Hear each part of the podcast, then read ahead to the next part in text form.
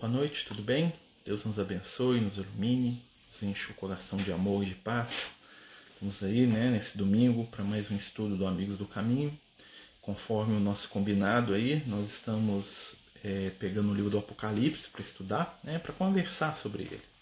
É um estudo demandaria mais tempo e mais capacidade que nos falta, né? E a gente está tentando, né, passar os capítulos do livro, né, do Apocalipse para a gente poder ter uma visão né, um pouco mais espiritualizada, entender um pouco mais a mensagem desse do último livro da Bíblia, né, à luz da doutrina espírita. Vamos lembrar aí os companheiros e os amigos, né, que nós estamos aí com nosso amigos do caminho, né, trazendo aí mensagens, trazendo aí contribuições aí espirituais, né, com o objetivo de divulgar né, bons sentimentos, boas emoções, né, trabalhando aí corações e mentes. Então, né, conforme a gente já tinha combinado, né, a gente vai entrar no terceiro capítulo do livro do Apocalipse, né, para quem quiser nos acompanhar aqui, né, é, nós estamos continuando a falar sobre as igrejas, né, vamos lembrar, fazer uma recapitulação. No segundo capítulo, o apóstolo João ele manda algumas mensagens né, para sete igrejas da Ásia. Né? Nós falamos das quatro primeiras igrejas no último, né, no último estudo, no último domingo, e hoje nós vamos falar das três últimas. Tá? Lembrando que essas igrejas, né, elas também, além dos lugares físicos que elas representavam naquela época, né, das comunidades cristãs nascentes ali, né, no, primeiro século do cristianismo, elas representam momentos históricos do cristianismo.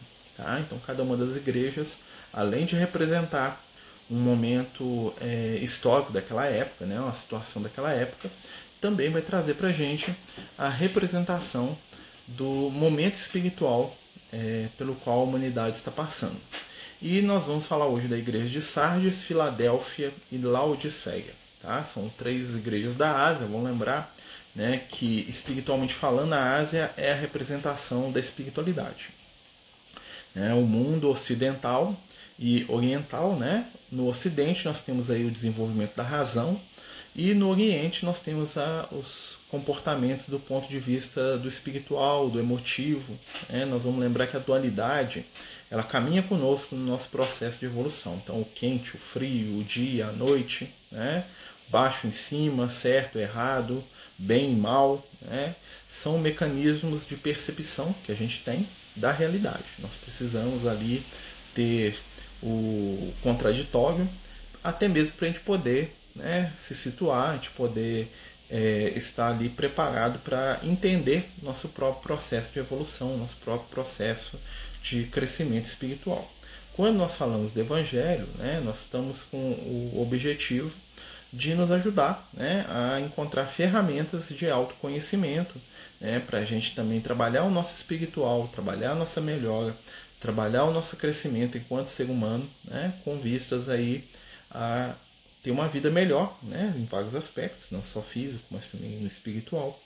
Mas vamos lá no texto. Né? Então, lá no capítulo 3 né, do livro do Apocalipse, é, o João, né, o apóstolo João, ele vai né, continuar o seu relato. Né? Vamos lembrar que foi pedido para ele que ele escrevesse três, né, é, cartas, são sete. Né? E aqui nós vamos falar das últimas três que ele vai escrever, tá bom? É, boa noite aos que estão chegando aí, né? Só para a gente se localizar. Né? Nós estamos falando do capítulo 3 do Apocalipse, esse aqui mesmo da Bíblia, ó. É, quem quiser olhar, tá aqui na Bíblia mesmo, ó. Bíbliazinha, né? A luz da doutrina espírita, tá certo? Nós vamos tentar aqui conjugar os conceitos do Apocalipse com as é, verdades espirituais, né? com o conhecimento espiritual. Falar verdade é meio arrogante, né? A gente pode falar com o conhecimento espiritual que nós já temos até hoje, né? Porque a gente sabe que todo conhecimento espiritual ele é progressivo. Então ele começa assim, ó. A igreja de Sardes, capítulo 3 do livro do Apocalipse. Ao anjo da igreja de Sardes escreve: Isso diz o que tem sete espíritos de Deus e sete estrelas.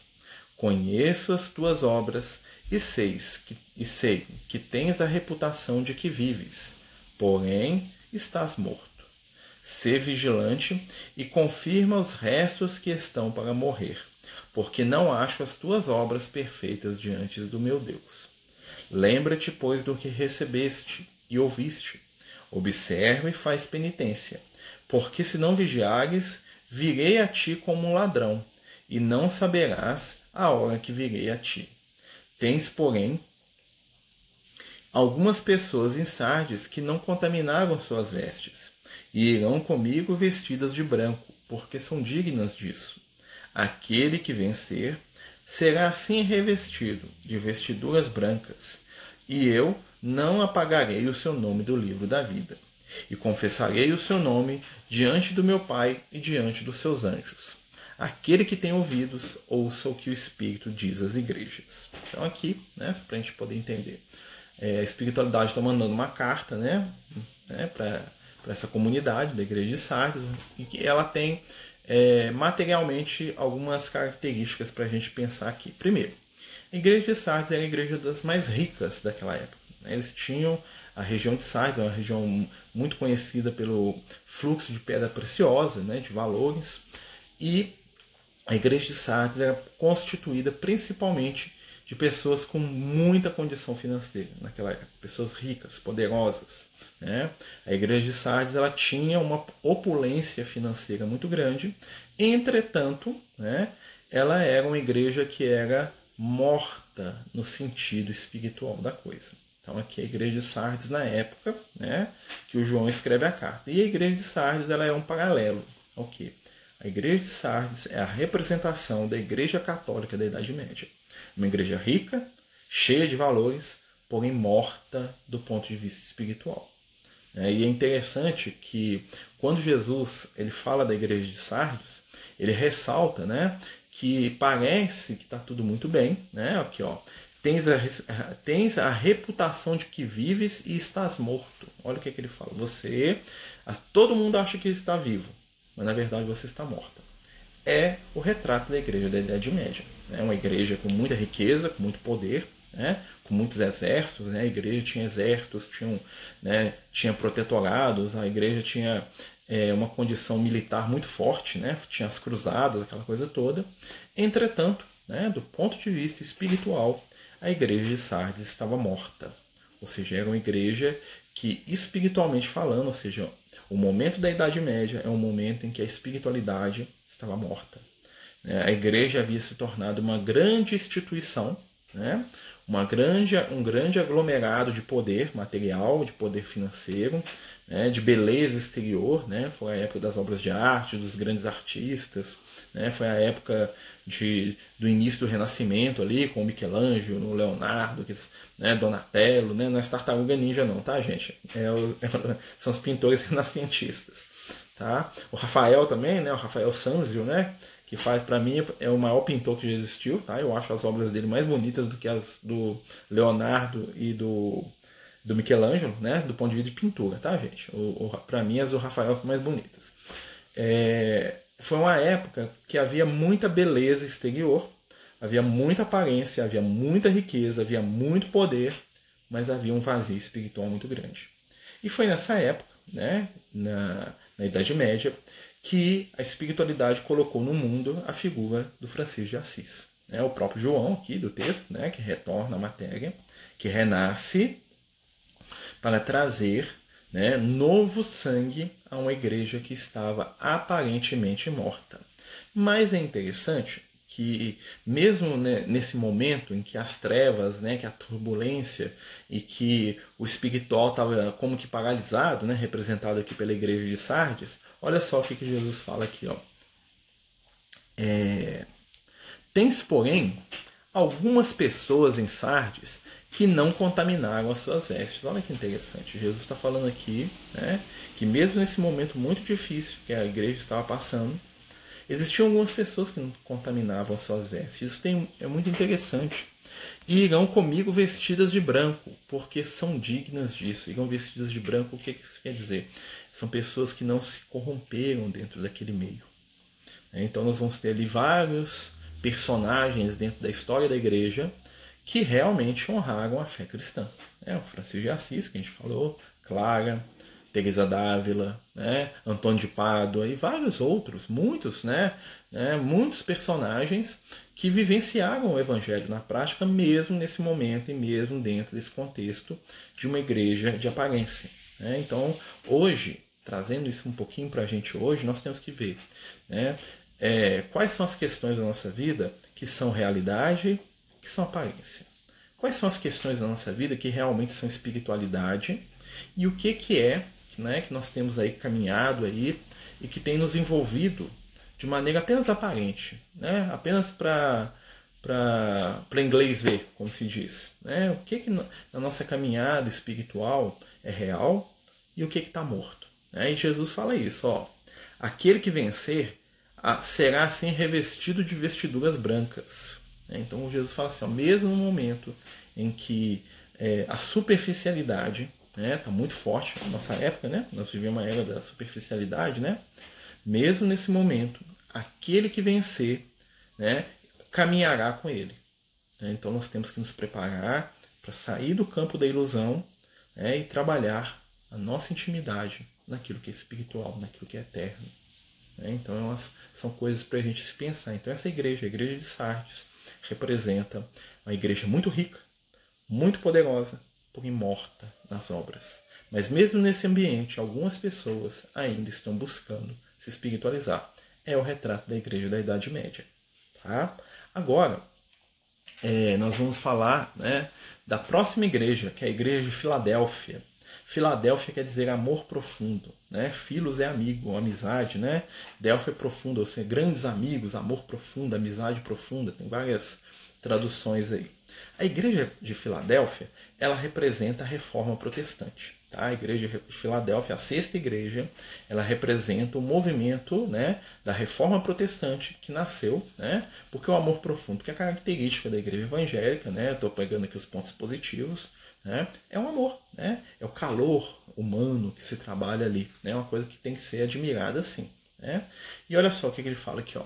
Ao anjo da igreja de Filadélfia, escreve: Isso diz o santo e o verdadeiro que tem a chave de Davi que abre e ninguém fecha, que fecha e ninguém abre. Conheço as tuas obras. Eis que pus diante de ti uma porta aberta, que ninguém pode fechar, porque tendo pouca força, mesmo assim guardaste minha palavra e não negaste meu nome. Olha que interessante, né? Então a igreja de Filadélfia é, o que? É o momento em que acontece a reforma protestante.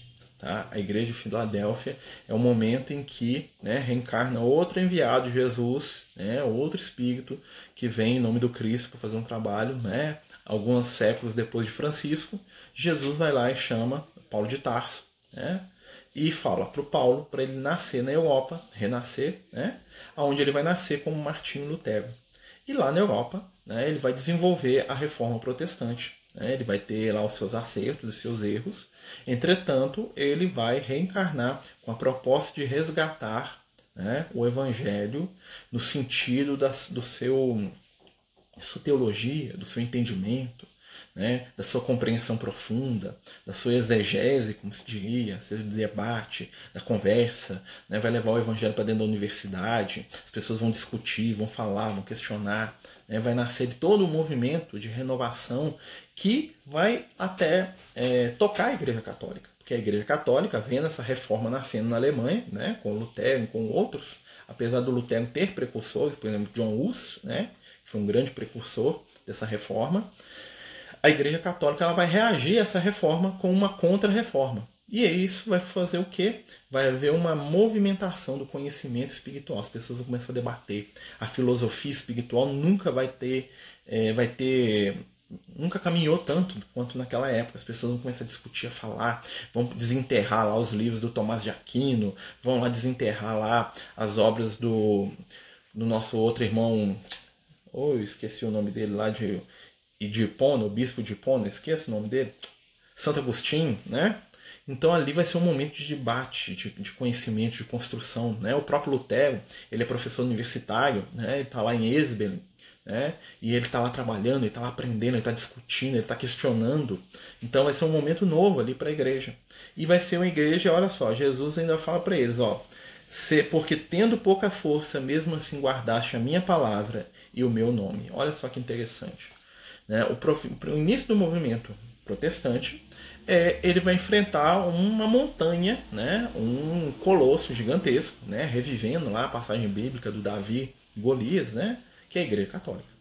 É, o Lutero vai enfrentar praticamente sozinho a Igreja Católica na Alemanha, apesar de que o Lutero ele conta com muitos amigos. Né? O Lutero ele vai ter lá, né, principalmente alguns companheiros que encarnam lá na Alemanha, que vão ser meio que a, a proteção dele ali. Né? Muitos nobres, muita gente poderosa né, que se afeiçoou profundamente a ele e que não permitiu que a Inquisição, que a Igreja Católica botasse a mão no Lutero ali naquele momento.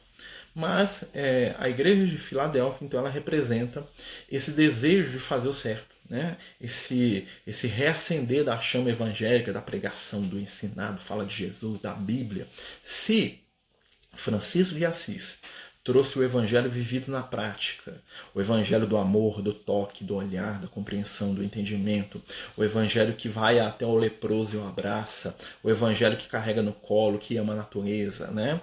O Paulo de Tarso, né, o Lutero trouxe de volta o que? O evangelho do raciocínio, o evangelho da prédica, da conversa, né, da filosofia, do pensar no Cristo, né, do vibrar mentalmente em torno das ideias de Jesus, do questionar aquilo que Jesus faria ou não faria. Né, e por isso a, a reforma protestante ela se espalhou pelo mundo né, levando aí, é claro, a milhares de interpretações, milhares de novas formas de se ver o evangelho, algumas boas, né, outras, outras nem tanto, mas né, a gente não pode negar que houve ali uma grande transformação. Olha só, vamos continuar. Eis que eu te darei da sinagoga de Satanás os que dizem que são judeus e não são, mas mentem. Judeu aqui é a representação de espiritualizado. Tá? Então, o que, que o que, que a espiritualidade está falando aqui para a reforma protestante? Ela vai nascer dentro da sinagoga de Satanás, ou seja, vai nascer dentro do ambiente da igreja, né? e ela vai levar todos aqueles né, a se dividirem, ou seja, entre aqueles que são do Senhor e aqueles que são de Satanás. Tá? Não quer dizer que todo mundo que abandonou a igreja católica é bonzinho e todo mundo que ficou é mal. Não é isso. Na verdade, com a reforma, as pessoas vão passar a ter que se posicionar espiritualmente né, se né, é, os protestantes estavam exatamente questionando um monte de questões, né, um monte questionando um monte de questões, é redundância pura, né? Eles estavam questionando o comportamento da Igreja Católica, que estava vendendo indulgências, que estava falseando o Evangelho em nome de poder, de riqueza. Os próprios que continuaram dentro da Igreja começaram a questionar isso também. Falaram, não, nós temos que mudar. Nós temos que sair dessa onda. Nós temos que parar de trabalhar em torno do dinheiro, da violência, da guerra. Então houve um movimento de se pensar a própria igreja, enquanto né, aqueles que deram conta de ficar tentaram reformar a igreja por dentro, e aqueles que saíram construíram né, uma nova visão espiritual dentro da reforma ali, junto com Lutero e com tantos outros que vieram naquela época, certo? Ele fala assim, ó, Hum, eis que farei que, com que eles venham e se prostrem aos seus pés. Conhecerão que eu te amei, porque guardaste a palavra da minha paciência. Também eu guarda, te guardarei na hora da tentação, que virá a todo mundo para provar os habitantes da terra. Eis que venho brevemente. Guarda o que tens para que ninguém tome a tua coroa. Olha que interessante, né? Jesus fala exatamente daquilo que os evangelhos mais né, gostam, que é a questão da escatologia, a ideia da volta de Jesus, né? Eis que venho rápido, né? Ou seja, havia ali um, uma sensação de urgência, nós temos que fazer, nós temos que acontecer. Jesus está voltando, então eu tenho que me reformar, eu tenho que me transformar. E Jesus fala assim: ó, guardem os seus valores. Por quê? Porque sempre que nasce um caminho espiritual novo, a tendência é o quê? Ele começa muito iluminado e depois ele começar a se corromper, porque os erros das religiões são sempre os mesmos. Né? Seja é, a religião dos antigos deuses lá, dos, dos, romanos, seja a Igreja Católica, seja a Igreja Evangélica, seja a doutrina espírita, seja né, a religião do fulano de tal da esquina. É, muitas vezes aquilo inicia com uma energia de renovação e transformação muito grande, e aí depois vem as primeiras tentações. A questão do dinheiro, do poder, né? Se a gente for analisar, eu lembro que a gente estava até conversando isso no grupo com o pessoal. É, o Lucas fala pra gente que toda, todo despertar espiritual ele acontece da seguinte forma: né? a gente começa aquele despertar E aí vem, em primeiro lugar, as dificuldades. Né? Vem um monte de prova, dá tudo errado, você não tem dinheiro, você vai fazer culto no lar, a visita chega na sua casa, você vai fazer culto no lar, é, acaba a luz, alguém te liga, né? Chegou o dia lá de você fazer a visita no asilo, você não pode ir porque o carro quebrou, porque o ônibus atrasou, né? Tá tudo errado. É o primeiro momento. O segundo momento, né, de prova, é o momento da facilidade. Tudo começa a dar certo. Né? Você, você ganha aquele emprego que você estava querendo há muito tempo, você arruma uma namorada bonita que você estava esperando há 10 anos, você arruma o, namorado lindo que você queria, e aí o que, que acontece? A facilidade também começa a te atrapalhar. Né? Porque a namorada liga para você e fala assim, mas você vai me deixar aqui sozinha para ir lá para casa espírita? Aí o namorado fala assim, ah, mas hoje, logo o dia que a gente tem para ficar junto, você vai lá para aquele asilo? Né? E isso é um fenômeno que acontece também com as religiões. Observe. Né? De início, né, todo trabalho espiritual começa pequeno, esmagado, sofrido, mas muito iluminado. É, nós vemos ali o esforço, o trabalho, o movimento no bem. E aí o que, que acontece? Num segundo momento, né, vem a, é, depois que chegam muitas provas, muitas dores, uma dificuldade, a perseguição, né? O que, que vem? Começa a vir a facilidade. Aí os poderosos começam a apoiar né, o que aconteceu com a reforma. Né? Os governantes da Alemanha viram que o Lutero estava se separando da igreja. O que, que eles falaram? Vamos abraçar esse cara. Por quê? Porque na hora que a gente abraçar o Lutero, nós vamos parar de pagar imposto para Roma. Olha que beleza, o dinheiro vai ficar todo aqui na Alemanha. Então esse cara, ele é o nosso sustentáculo para a gente parar de pagar imposto para o Vaticano. E aí o que aconteceu? A Alemanha, enquanto governo, entrou junto, né? O Delfim, né, que era o, o, o líder religioso, o líder político da Alemanha, ele apoiou Lutero, né? E a pretexto de apoiar o Lutero, ele rompeu relações com o Vaticano. Fazendo isso, o que aconteceu? Ele parou de pagar imposto. Né? E aí o que, que aconteceu? É, veio um primeiro momento ali de facilidade, lembra do cristianismo primitivo? Os cristãos, né, todos lá sendo perseguidos, massacrados, né? E aí veio o Império Romano e falou, não, a partir de agora o cristianismo é religião do Império Romano. Os cristãos falaram, nossa, que beleza, não vão ser mais perseguidos, não vão ser mais perseguidos. Agora quem manda aqui são os sacerdotes da, que eram sacerdotes lá de Júpiter, de Netuno, de, dos deuses romanos e gregos. Né? Aí houve uma, houve um preço que foi pago muito grande. Aí o que, que aconteceu? O cristianismo teve que começar a contemporizar com o quê? Com o poder, com os líderes. Né? O cristianismo da simplicidade das pessoas humildes virou o cristianismo dos reis, né? das decisões que tinham por objetivo é, atender interesses escusos. Mesma coisa aconteceu com a reforma protestante. No primeiro momento foi um, momento, né, um movimento libertador, transformador, né? Aí entrou o governo alemão junto com o negócio, viu naquilo uma oportunidade, e aí começaram a aparecer reformas em todos os lugares, em vários lugares. Né? O Henrique VIII lá da, da Inglaterra, lá, se não me engano, ele também desejou ter a própria igreja dele, fundou a igreja anglicana, né? com o mesmo objetivo. Né? Fingiu lá que o problema dele era casamento e não era nada daquilo, e queria cortar a mesma relação com a igreja católica, né? e isso foi pipocando. E o que aconteceu? O movimento abraçou o poder, né, a riqueza. E aí nós vamos ver hoje né, o reflexo disso. Todas as vezes que alguma situação, que algum trabalho espiritual abraça o poder material e o dinheiro, né, perde-se muito. A pretexto de se preservar aquele trabalho, muitas vezes o que, que acontece são aceitas posições, são aceitas situações inexcusáveis, né, que acabam por afastar toda aquela energia de início para poder repetir. Ou seja, assim como na gente, todo movimento espiritual também é atacado. Né? Em primeiro lugar, com a dificuldade, em segundo lugar, com a facilidade. Né? São duas provas, tanto de instituição quanto da religião em si, né? Quanto do ser humano. Nós sempre vamos passar por isso. Despertou espiritual, quer trabalhar para Jesus, vai vir dificuldade. Passou pela prova da dificuldade, vai vir a segunda prova, que são as facilidades a pretexto. A pretexto de você vai ter facilidade. Né? Então nós temos que ficar de olho aberto para isso aí, porque é uma prova muito difícil.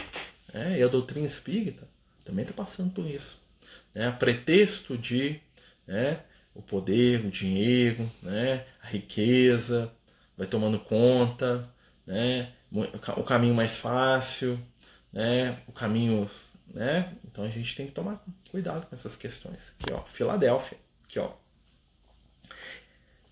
Ao que vencer, faloei uma coluna no templo do meu Deus, e não sairemos jamais fora, e escreverei nele o nome do meu Deus, o nome da cidade do meu Deus, a nova Jerusalém, que desce do céu. Olha que interessante.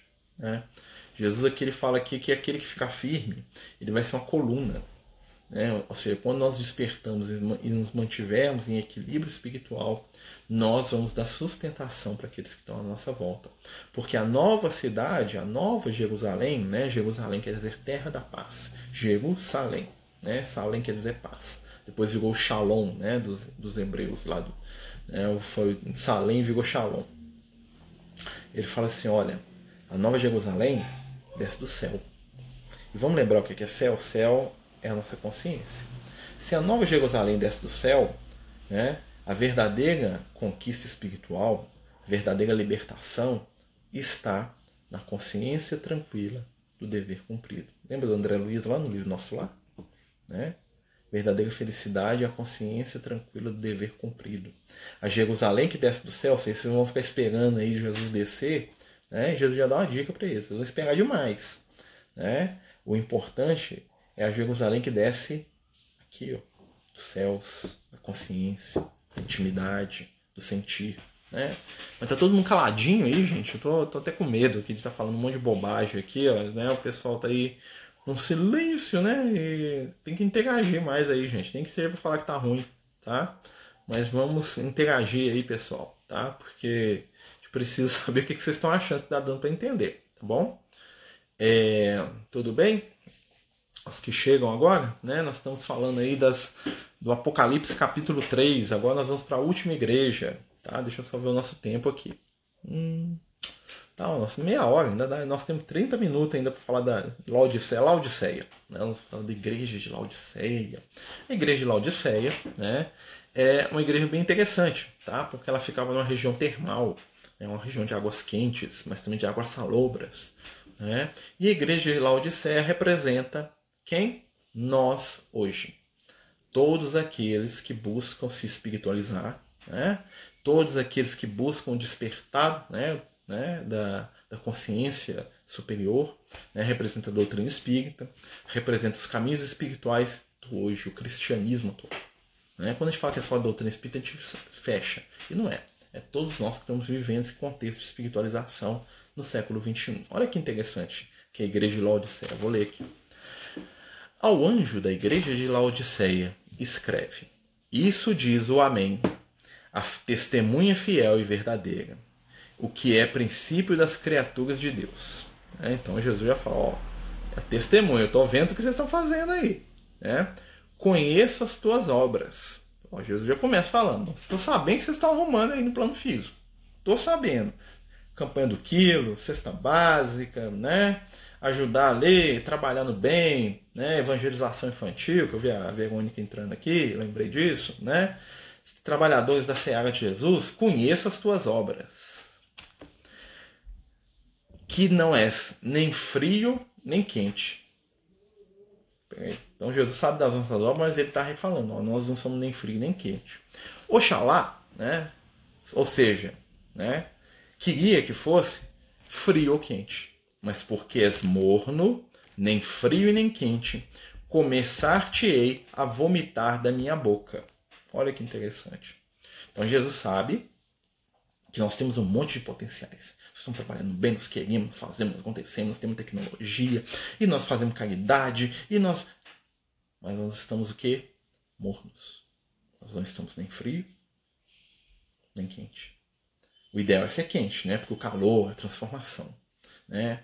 Mas ser frio também é bom de certa forma, porque quem está frio, ele só tem uma opção, que é esquentar, ou seja, ele tem que mudar. Quando nós estamos mornos, nós estamos acomodados com a nossa posição espiritual. Nós estamos acomodados às nossas conquistas né, e achando que nós estamos fazendo demais. Nós estamos, nosso estado espiritual atual e fala assim: nossa, eu conheço coisa demais. Eu já sei que eu conheço o Doutor Espírito, eu li os livros do Chico, eu li as obras do Kardec, eu sei tudo lá sobre o que o Emmanuel fala, eu estudo Consolador. Só preciso disso.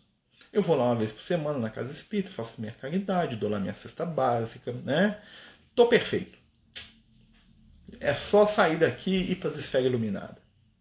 E Jesus fala assim, ó, não é quente nem frio, você está morno, meu filho, você está paralisado.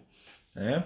Lembra da historinha do Chico, quando o Chico está indo para casa espírita, né? ele passa lá perto do boteco, ele passava na porta do boteco e aí um dia ele virou e falou para o amigo dele, aí, ó, nós estamos indo para casa espírita todo dia, e esses companheiros que estão aqui, estão aqui bebendo, fumando, fazendo esse tanto de coisa errada aí, nós estamos indo para casa espírita. O Emmanuel aparece para ele e fala assim, Chico, você está falando dos nossos irmãos, olha lá, mano, eu estou indo para casa espírita fazer caridade, esse pessoal aí tá, só no boteco o dia inteiro.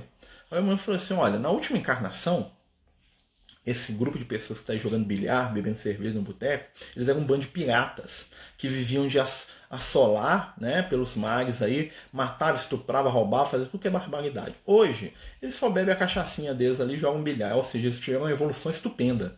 Largaram a violência, o crime, o estupro. Então, do nosso ponto de vista aqui, Chico, eles estão evoluindo. E você, o que você está fazendo diferente da sua última encarnação? A última encarnação sua, você ficava lá rezado do mesmo jeito. O que, que você melhorou? Né? Aí o Chico, né? Porque ele se comparou. Né? Então o Chico estava morno ali, ó. A igreja aqui de Laodicea. Vamos continuar. Olha só. Aqui, ó. Porque dizes, ó, Jesus falando pra gente, olha só, se, se não ver, a minha carapuça aqui veste aqui, fica até os buracos do olhinho. Aqui, ó. Porque dizes, sou rico e cheio de bens, de nada tenho falta. Né? Tipo assim, sei tudo, domino tudo, entendo tudo, né? Conheço doutrina espírita, faço caridade, sou o presidente de casa espírita, tô nota 10 fazendo tudo que eu preciso para evoluir. Eba! Aí vem Jesus jogar real pra gente, olha só. Não sabes que és um infeliz, um miserável, pobre, cego e nu. Jesus, né? Ele vê o que a gente acha, que a gente acha que a gente é o supra-sumo, nós estamos aí rebentando a boca do balão de evolução, né? Jesus jogar real na nossa cara. Mas joga com amor, né? Porque Jesus, né? Jesus falou com amor, né? Pra fazer, ó, não sabes. Tipo assim, você tá iludido. Não é que você tá fingindo, não, meu filho. Você tá iludido. Olha, não sabes que és um infeliz, um miserável, pobre, cego e nu. Aí ele começa, né? Parece que ele deu uma lambada, né? Ele começa. Aconselho-te aqui me compres ouro provado no fogo. Olha que interessante. Jesus fala assim: Eu te aconselho a comprar, aqui me compres. O que, Jesus está falando? Que, que ele está vendendo, tá? Que a gente compre dele ouro provado no fogo. Ouro provado no fogo é valor verdadeiro. É, o ouro provado no fogo são os valores verdadeiros. Jesus fala assim: ó, compra de mim valores verdadeiros. Você já sabe, você já sabe onde que tem, né? Começa a trabalhar, para te fazeres rico. Né? Então, as verdadeiras riquezas são os valores do espírito, do coração, do sentir. Não é a quantidade de coisas que eu faço, e sim como nós fazemos. Né? A gente se, se cobrar demais é, é, é, um erro, viu, minha amiga? Como sabemos se estamos evoluindo em relação à última encarnação? Muito simples. Tudo vai para frente. O máximo que a gente pode estar é paralisado, que é o morno aqui de Jesus. Né? Para trás a gente não volta, pode ter certeza. O que a gente tem que ter, pensar é o seguinte: eu estou fazendo aquilo que eu dou conta? Porque nem sempre quantidade é qualidade. Né? Eu estou me tornando uma pessoa melhor, estou tentando ser um ser humano melhor. Né? Porque uma coisa é da cesta básica, ajudar, fazer o bem. Isso é muito bom. Né? É importantíssimo. Mas a gente tem que lembrar também por que, que eu estou fazendo isso. Eu estou fazendo para poder atender o meu ego, para falar que eu sou bonzinho, ou eu estou fazendo porque realmente eu estou trabalhando para ver aquele companheiro que está pegando a cesta básica ali como um irmão tão importante quanto eu mesmo. Eu estou fazendo porque quando eu olho para aquele companheiro, é, eu quero me sentir superior a ele, porque é sempre bom fazer o bem, né, se sentir superior, ou eu estou fazendo porque eu vejo naquele companheiro alguém igual a mim. Né? Então são esses questionamentos que a gente tem que fazer. Né? Por isso acabo me cobrando demais. Tenho receio de estar fazendo pouco. Como eu falei, a questão toda não está na quantidade, está no móvel das ações. Lembra lá no, no livro dos Espíritos? Os amigos espirituais falam uma frase que eu sempre guardo: intenção é tudo. Né? Então, o móvel das nossas, das nossas ações, aquilo que a gente deseja com o que a gente faz, é tudo. Tem gente que dá um milhão de cesta básica para aparecer, para ganhar voto, né? Para ganhar destaque, para tirar foto e pôr no Facebook, né? Tem gente que dá uma cesta básica olhando aquela pessoa porque ela pensa, nossa, a fome que eu sinto ele sente também. Né? Claro que aquele que dá um mil, aquilo vai contar para ele. Todo ato no bem conta, que fantástico, né? Mesmo se eu estou dando para aparecer, lembra lá do André Luiz, nosso lá. Se eu estou dando para aparecer, conta. Né? Mas quando eu faço aquilo imbuído de um sentimento superior, né? de amor, de compreensão, de afinidade com o outro, né? de empatia, o negócio brilha muito mais. Mas vamos continuar aqui. Olha só Jesus falando pra gente aqui, ó. Roupas brancas para te vestires. Né? Jesus está recomendando a gente fazer umas dicas, ó. A fim de que não se descubra a vergonha da tua nudez. A nudez está exposto, né? Quando nós nos expomos, quando nós nos mostramos tal, tal qual nós somos. A roupa branca, né? O branco é o símbolo da pureza. E a pureza está ligada diretamente ao que nós estamos falando aqui, que são as intenções. Quando nós vestimos as roupas brancas, ou seja, nós trabalhamos a pureza das nossas intenções, nós não vamos ser pegos desprevenidos.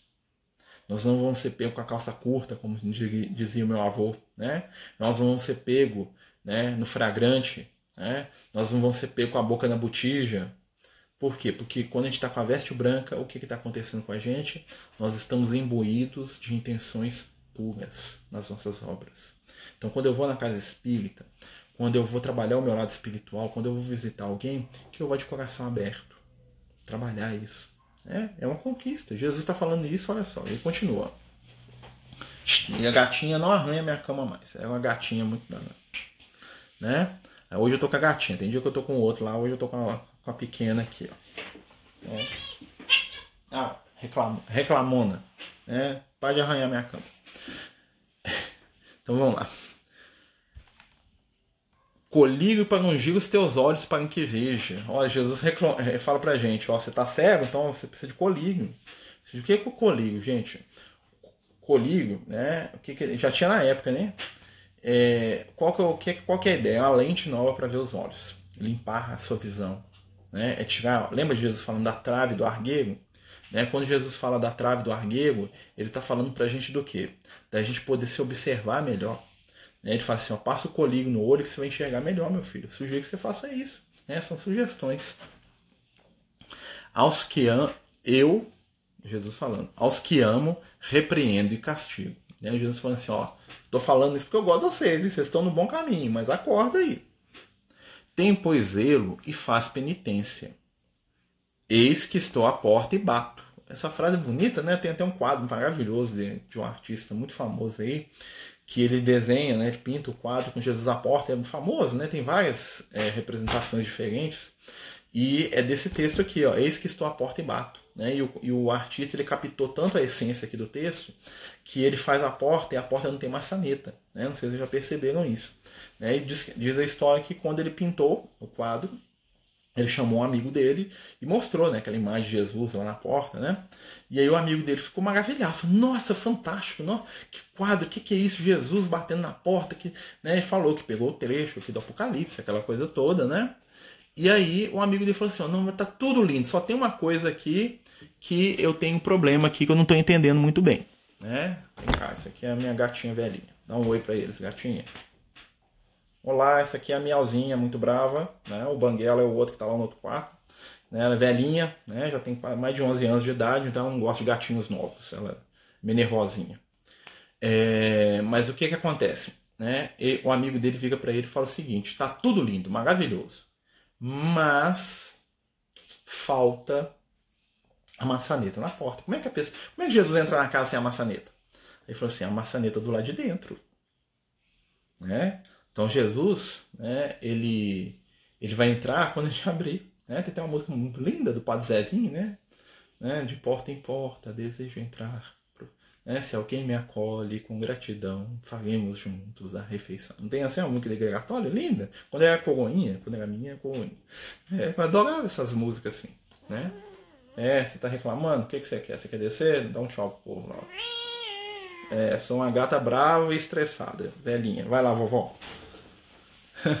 Boa noite. para quem está chegando. Mas vamos continuando. Então nós estamos falando da igreja de Laodiceia, né, que representa a gente, e Jesus ele nos aconselha, né, a abrir os nossos olhos para nossa realidade espiritual, abrir a nossa intimidade e entender que nós precisamos ainda de mudança, de melhora, de transformação, que nós não estamos tão bem, né, quando nós imaginamos estar. Não quer dizer que a gente está ruim, não, tá, gente? Quer dizer apenas que nós temos que ser um pouco mais realistas quanto a né, a nossa caminhada espiritual.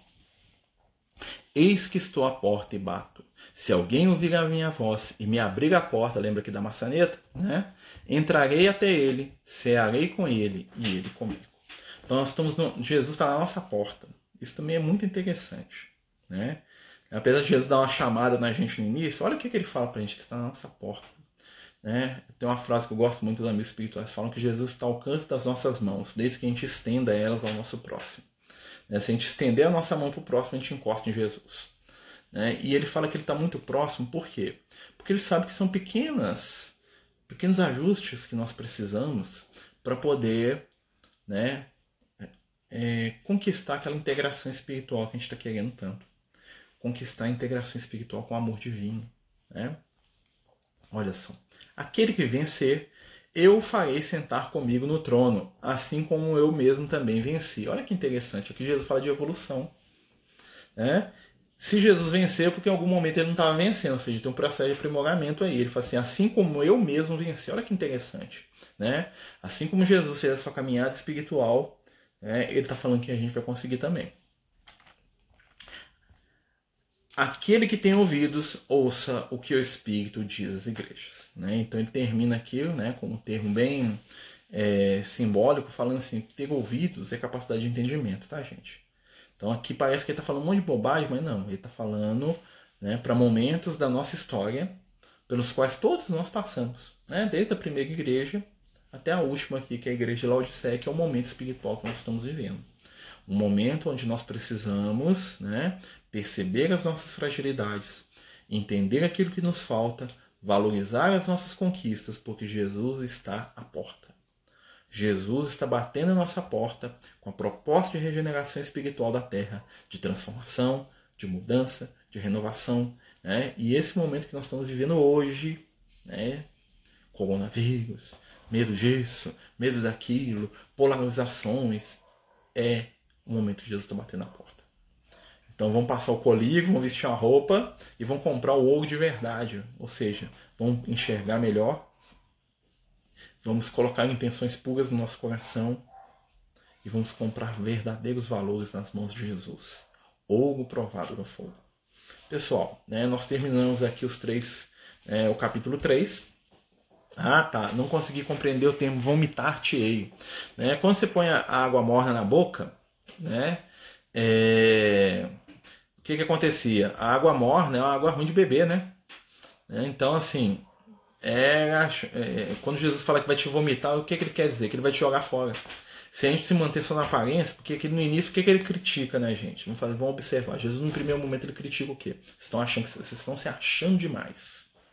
Tá? O recado de Jesus, vamos simplificar aqui da igreja de Laodiceia. Vocês estão se achando demais, e eu recomendo que vocês comecem a fazer uma alta análise aí para modificar o que vocês precisam né? porque eu amo vocês e eu estou repreendendo porque eu gosto. Porque se vocês continuarem se achando demais, eu vou cuspir vocês para fora. Ou seja, eu vou botar vocês. Vocês não vão ter mais o papel espiritual que vocês estão achando que vocês vão ter, não. Tá? Então, o vomitar-te-ei, né? Seria isso, da boca para fora. Tá? Vocês não vão continuar é, sintonizados comigo. Tá bom? É nesse sentido que Jesus fala. Né? me assentei com meu pai no seu trono, né? Assim como tá falando Jesus está falando assim que assim como ele fez o processo de evolução dele e assentou-se com o pai no trono, isso é um, simbol, um simbolismo, tá, gente? O trono é o símbolo do poder, do controle, né? Então, quando o espírito chega no nível do Cristo, ele adquire, né, um controle, um poder sobre si mesmo perfeito. Ou seja, ele não é dominado por mais nada. Quando Jesus veio na Terra, nada dominava Jesus. No sentido assim, ele tinha né, controle de tudo. Então o que Jesus está falando? Se você vencer, você vai fazer igual eu fiz. Você vai se sentar no trono, ou seja, você vai ter o comando da sua vida. Você vai ter o comando sem, ser, sem ter interferências negativas que possam tá, te dominar. É isso que é a referência do trono. Não é trono de ouro, né, que a gente acha. Não. O trono é a representação do poder sobre si mesmo, do autocontrole. Que é o que a gente tanto busca. A roupa branca, o branco é a pureza. Né? Então, vestir roupas brancas quer dizer que nós, se nós estivermos com a pureza das nossas intenções, nós não vamos ser pegos nus. Jesus fala assim, que, vocês estão, que a gente está nu. Né? Assim, ó, vocês estão nus. O que isso quer dizer? As suas intenções estão sendo vistas. O que vocês querem de verdade está aparecendo. Né? Vocês estão pelados, vocês vão passar vergonha. Tá? Você está fazendo caridade aí, ó, mas essa caridade sua, você está peladinho da Silva. Né? Então veste uma roupa branca, ou seja, modifica o cerne das suas intenções, porque intenção é tudo. E o Kardec trabalha isso lá com os espíritos, lá no livro dos espíritos né? Quando eles falam assim, intenção é tudo. O móvel das ações é tudo, né? Ou seja, aquela frase de que o inferno está cheio de boa intenção, mas tá mesmo, que os espíritos de luz está cheio de boa intenção, está tudo indo para o inferno lá para poder salvar o pessoal, para resgatar, né? É a reforma íntima. Jesus está nos convidando a fazer a reforma íntima. Né? Ainda está falando, e ele ainda fala de maneira bem esperançosa, porque ele está na porta, ele está coladinho com a gente. Né? Nós estamos muito próximos. Quando ele fala assim, eis que estou à porta e bate, você vê que ele não fala isso com ninguém. Né? As outras igrejas ele não estava na porta batendo. Aqui é tipo assim, eu já estou aqui, eu estou encostando vocês, vocês estão quase lá. Falta só um empurrãozinho. Né? Só vocês começarem a, a se acharem um pouco menos, baixar a bola, né? Começarem a valorizar o positivo que vocês têm e seguirem os meus conselhos aqui, ó. Veste uma roupa, terção de pureza, né? Compra valor verdadeiro, ouro, né? Bota o colírio no olho para você enxergar melhor, ficar botar o colírio no olho, enxergar melhor. Vem aqui na minha cabeça agora, aqui, ó. Parar de ver o defeito dos outros. Bota o colírio no teu. Lembra? Não tem a trave, o argueiro? Então Jesus já está limpando. Ó. Você já está no ponto que já tirou a trave, o argueiro. Agora é só botar um pouquinho de colírio para a gente parar de criticar o nosso irmão. Aquele que pensa diferente, aquele que entende diferente. Né? A pretexto da pureza doutrinária lá massacrar as ideias dos outros. Botar o colírio. Né? Então, é o que está faltando para a gente. Então, nós estamos ali no finalzinho. Né? Nós estamos na reta final. Hum, mais alguma questão, gente, que vocês querem falar? Vamos aproveitar. Você pode até perguntar dos outros capítulos anteriores, tá? Na minha está unguenta. É, é a questão da tradução. Ó, é que eu achei que a gatinha tava vomitando na minha cama aqui. De vez em quando ela faz essa. Ela prega essa peça aqui. Unguento e colírio é, é, questão de tradução, porque eu estou usando a Bíblia da, da Igreja Católica, tá? Normalmente a Bíblia da Igreja Católica, a Bíblia aqui da Edições Paulinas, né? A Bíblia com Lucas. Velhinha, de tanto ser estudada aqui, mastigada aqui, essa Bíblia aqui que o Lucas me ensinava o Evangelho nela. Nossa, boas lembranças demais. Né? Eu lembro quando eu comprei, viu? Eu vai abrir lá no início. Né? Aí nós fomos lá, ó, toda surrada aqui, ó, Gênesis capítulo 1. É, aí ficava lá escrevendo a Bíblia. Oh meu Deus. Tá? É, boas lembranças. Mas assim, é, é questão de tradução, tá bom? Isso é, é o mesmo significado. Né? É um remédio para os olhos. Tá? É, continuando. É, eu estou até meio perdido aqui, gente. Eu viajei aqui. Amar igual respeitar. Com certeza. É, respeitar é manifestar amor. Né? Porque muitas vezes a gente acha que a gente ama dominando, né? Dominar não é amar. Né? Dominar é, é, cruel, é doloroso, né? é infligir ao outro a nossa vontade. Jesus não faz isso com a gente, é para pensar nisso. Né? Os espíritos de luz eles não nos dominam. Já os pitrevosos querem mandar em todo mundo. Se eles pudessem, eles faziam lá uma pirâmide lá de, né, de poder absoluto.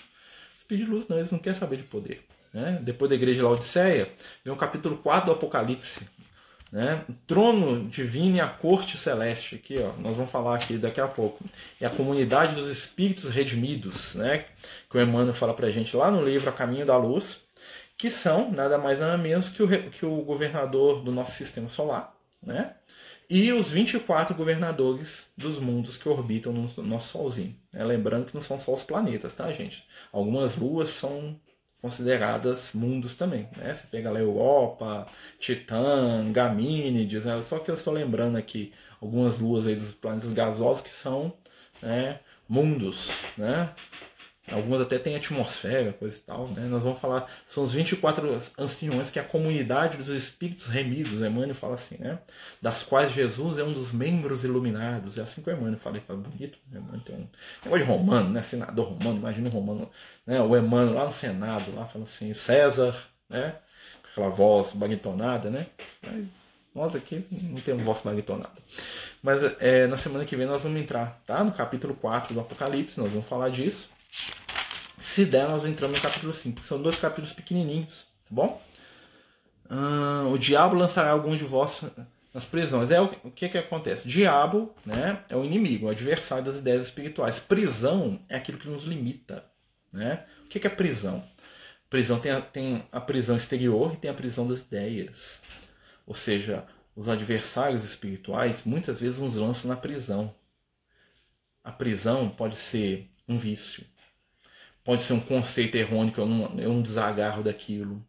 Né? Então eu estou aprisionado naquela ideia, eu estou aprisionado naquela forma de ver, eu estou aprisionado num conceito. Né? E o conceito e a prisão normalmente tem a ver com a minha tentação. Ou seja, eu tenho um preconceito muito forte em alguma coisa, aquilo me domina tanto que eu posso dizer que eu estou algemado naquilo. É, então são, são essas que são as prisões que o diabo nos lança. Não é o diabo, né? Espírito, não, não existe, né? Sabe muito bem. Né? Mas é, é no sentido que a gente está preso. Né? Muitos de nós estão presos.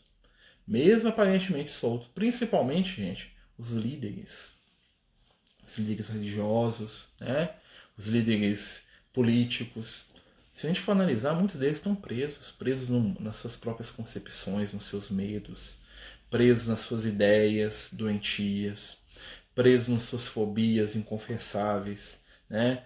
presos de pânico, de medo. Né? Tem uma frase que eu gosto, que eu, que eu lembro muito, né? que é o maior medo do poderoso é perder o poder. Né?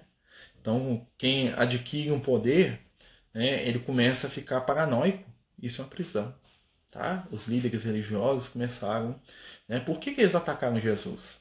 Jesus foi muito atacado exatamente porque Jesus, na cabeça dos poderosos, ia tomar o poder deles. Né? Qual que foi o processo obsessivo para fazer o Herodes um assassino de crianças? Né? O Herodes é um cara desequilibrado, né? o rei Herodes o Grande, né? que construiu o templo, né? um cara religioso. Né? Mas ele mandou matar todas as crianças da região de Belém de Nazaré. Por que, que ele fez isso? medo de perder o poder. Porque a profecia que passaram para ele falava que ia nascer um rei. Né? Se ia nascer um rei, o que, que ia acontecer com ele? Que era o rei atual, ia sobrar. Né? Então, medo de perder o poder o transformou num assassino. Porque ele matou até os próprios filhos. Em outros episódios, não no mesmo, mas ele mandou matar os filhos. Né? Então, o medo que fez o, o, o, o Sinédrio, né? pelo menos parte do Sinédrio, porque alguns eram amigos de Jesus, mas não estavam presentes, condenar Jesus à morte. Porque eles falavam que os romanos né, iriam vir destruir todo mundo, porque Jesus ia causar revolta. Eles iam perder o quê? Poder. Né? Medo, né? Que fez o quê? O Império Romano tomar o cristianismo para eles. Por quê? Porque eles estavam com medo que o cristianismo ia virar. Herodes, a gente não sabe muita coisa da história espiritual do Herodes, né? Porque Assim como César, Herodes é o nome de vários reis, né? Então, na época de Jesus, só na época dele tinham quatro, né? Que é o Herodes o Grande, que é aquele que matou as crianças, né? Depois veio o Herodes Antipas, que era um Herodes que matou o João Batista, que era filho desse, né? O Herodes o Grande morreu. Aí o filho dele virou, né? É, o rei de Israel, né? Na verdade, o rei da Galileia, né? Mas isso aí é um é detalhe. Foi o que matou o João Batista. Depois teve um outro, né? Que é o Herodes Agripa I e o Agripa II. O Agripa II era, foi um que até ficou interessado no que o Paulo de Tarso ensinava. Né? Que o, o Paulo falou assim, ó, quase que eu ele virou para o Paulo e falou assim, quase que eu vi um cristão aqui. Né? Eram quatro, eram quatro reis ali que aparecem na Bíblia e são personagens diferentes. Como eles têm o mesmo sobrenome, né? as pessoas acham que é a mesma pessoa, mas não é, são quatro reis diferentes. Tá? Mas a gente não tem notícia espiritual desses personagens, infelizmente. Né? Deus abençoe ele onde ele estiver. espero que esteja melhor, né? Porque, né, dois mil anos aí deu para melhorar um pouquinho. Os povos antigos não tinham nossa visão sobre a infância. Em que sentido que você está falando, meu amigo? Aproveitar que nós temos um tempinho ainda. Nós temos cinco minutos. Uhum. Você está falando sobre em que, em que sentido da infância? Aí você escreve para nós que a gente tenta trocar ideias. Né? Se você está falando do respeito, do cuidado que a gente tem com a infância hoje, é bem diferente. Se, se, a gente pegar, por exemplo, a geração dos nossos avós e a gente, a gente já vai ver que tinha muita diferença. Né? Na época dos meus pais, né? quando os meus pais eram crianças, por exemplo, as crianças podiam abrir a boca para falar nada. Né? criança tinha, né, né, tinha lá, tem até um ditado chinês lá da, da mãe tigresa, né, que é um trem maluco lá da China lá, né, é, que fala que a criança tem que ser vista e não ouvida, né, então assim, é, respeito e cuidado da criança sempre ter por causa do afeto, né, que é a questão da afetividade, mas a criança ter algum tipo de direito, né, isso é novidade na nossa história, tá, porque, né, é, tinha que ser tratado como um adulto em, em miniatura, tá? dessas cartas, a de Laodiceia é a mais importante? Olha, não diria que é a mais importante, porque é um conjunto, né? Na verdade, aqui nós vamos ver uma evolução desde o cristianismo primitivo para né, os primeiros momentos da igreja, a Casa do Caminho, depois a igreja cristã nascente, o início da igreja católica, a igreja católica da Idade Média, né, o movimento de reformas protestantes e no final o movimento de espiritualismo cristão, que é o que nós estamos vivendo hoje. Tá? Apesar de que ainda existe né, vários né, é, que ainda estão nos outros momentos. O que acontece é que a Laodiceia é mais próxima da nossa realidade. Vamos dizer assim, um recado de Laodiceia é para a gente hoje.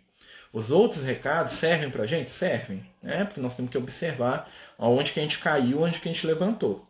Né? É, porque nós somos herdeiros espirituais da igreja evangélica, da igreja católica, do judaísmo, né? do politeísmo.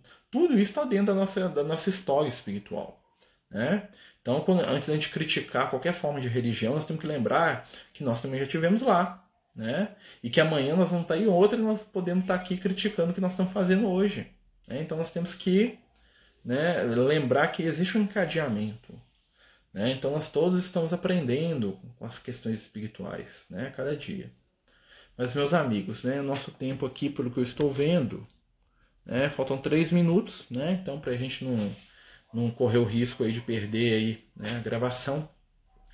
Queria agradecer a todos, né, lembrar que semana que vem nós continuamos. Na terça-feira nós temos nosso estudo de mediunidade, né, vamos, dar continuidade ao estudo de mediunidade. Né, aceitamos é, sugestões de temas para estudo. Né, na terça-feira, terça e quarta é dia de mediunidade. Na quinta-feira nosso estudo de evangelho, né, enquanto nós tivemos aí com essa pandemia aí, né, com essa limitação, nós vamos estar tá gravando aí tudo, se Deus quiser, se Deus nos permitir, tá bom? Vamos pedir a Jesus para nos abençoar, para nos envolver com muito amor, com muita luz. Né? Vamos pedir aí aos amigos espirituais para asserenar o nosso coração, a nossa mente, nos tornando portadores das sementes do bem, da amizade, da confiança. Que possamos estar envolvidos nas melhores vibrações, atendendo, agindo, fazendo o nosso melhor confiantes em Jesus e no seu amor. Fica conosco, Senhor, hoje e sempre. Que assim seja. Nós vamos salvar o vídeo, colocar lá no IGTV, né? E lembrando que a gente está colocando também no YouTube, tá? Os vídeos, apesar que está com um pouquinho de atraso, mas nós estamos colocando todos os, os vídeos aqui, né? No nosso canal no YouTube, Amigos do Caminho, né? A gente pede para nos ajudar a divulgar né, esse trabalho aí que nós estamos fazendo. Muita paz, muita luz muito obrigado a todos mais uma vez. Boa noite. Boa noite, Álvaro. Até a próxima.